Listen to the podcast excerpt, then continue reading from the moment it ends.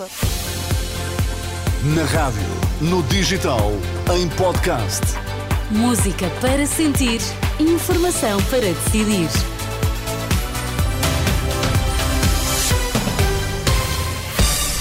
Está tudo pronto para as notícias às quatro na Renascença, com a edição de Miguel Coelho. Boa tarde, Miguel. Olá, Sónia, boa tarde. Quais são os temas em destaque? Comunicado do Futebol Clube do Porto confirma a detenção de dois funcionários eh, do clube. Os azuis e brancos eh, garantem colaboração às autoridades. Movimento de agricultores eh, tem eh, bloqueios previstos eh, como protesto. O Ministro da Administração Interna apela a que seja garantido o direito de circulação. Informação para decidir na Renascença com Miguel Coelho. O Futebol Clube do Porto reagiu em comunicado às buscas e detenções de hoje que envolveram elementos afetos à claque Super Dragões e dois funcionários do clube. Diz a nota dos Azuis e Brancos que, eh, não sendo visado, o clube reitera a intenção de eh, colaborar com as autoridades em tudo o que lhe seja solicitado. O Futebol Clube do Porto acrescenta que, se desta investigação resultarem mais factos, irá agir em conformidade, tal como agiu, segundo diz, em relação a três sócios que foram condenados apenas de suspensão entre seis meses e um ano na sequência dos acontecimentos da Assembleia Geral de 13 de novembro. Os 12 detidos no âmbito da operação da PSP que visou os superdragões devem ser presentes amanhã a tribunal. Nas buscas de hoje que decorreram na área metropolitana do Porto foram ainda apreendidos equipamentos eletrónicos, droga, milhares de euros, três viaturas, uma arma e eh, bilhetes para jogos. Em causa, segundo o Ministério Público, está a investigação aos incidentes na Assembleia Geral do Porto em novembro e alegada prática dos crimes de ofensa à integridade física, coação agravada, ameaça agravada, instigação pública a um crime, arremesso de objeto e atentado à liberdade de informação. O Ministro da Administração Interna apela aos agricultores com protestos agendados que garantam o direito de circulação. O chamado Movimento Civil para a Agricultura anunciou que a partir de amanhã vai para as estradas com tratores e outras viaturas pesadas para reivindicar melhores condições e valorização da atividade.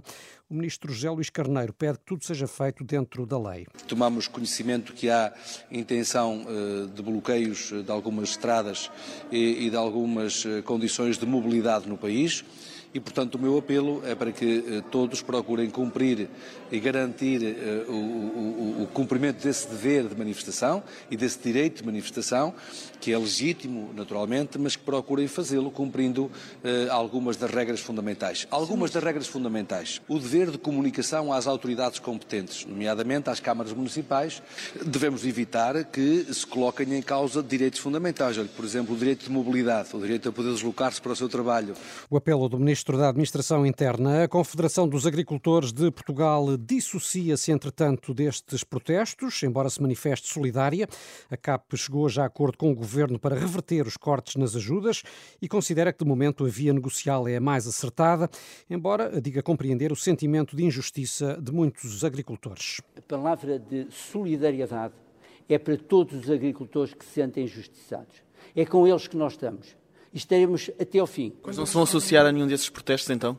Não, os, eh, os protestos são, uh, são desses agricultores, são protestos espontâneos. A CAP, quando organiza manifestações, organiza-as ela própria, como fez o ano passado, com manifestações desde Mirandela até Beja. E neste momento político que vivemos, nós entendemos, nós CAP, ir por outra via e com os resultados que hoje aqui vos pude anunciar. Presidente da CAP, Álvaro Mendonça e Moura, ouvido pelo jornalista da Renascença Alexandre Neves. Para esta tarde foi, entretanto, agendada uma conferência de imprensa conjunta dos ministros da Agricultura e das Finanças. Uma criança de 18 meses morreu no Hospital de Santa Maria depois de um alegado acidente numa creche em Lisboa. Informação confirmada pela Renascença junto da direção do estabelecimento, gerido pela Associação Portuguesa de Pais e Amigos do Cidadão Deficiente Mental. As circunstâncias da morte estão ainda por esclarecer. O caso deverá ser objeto de investigação por parte do Ministério Público.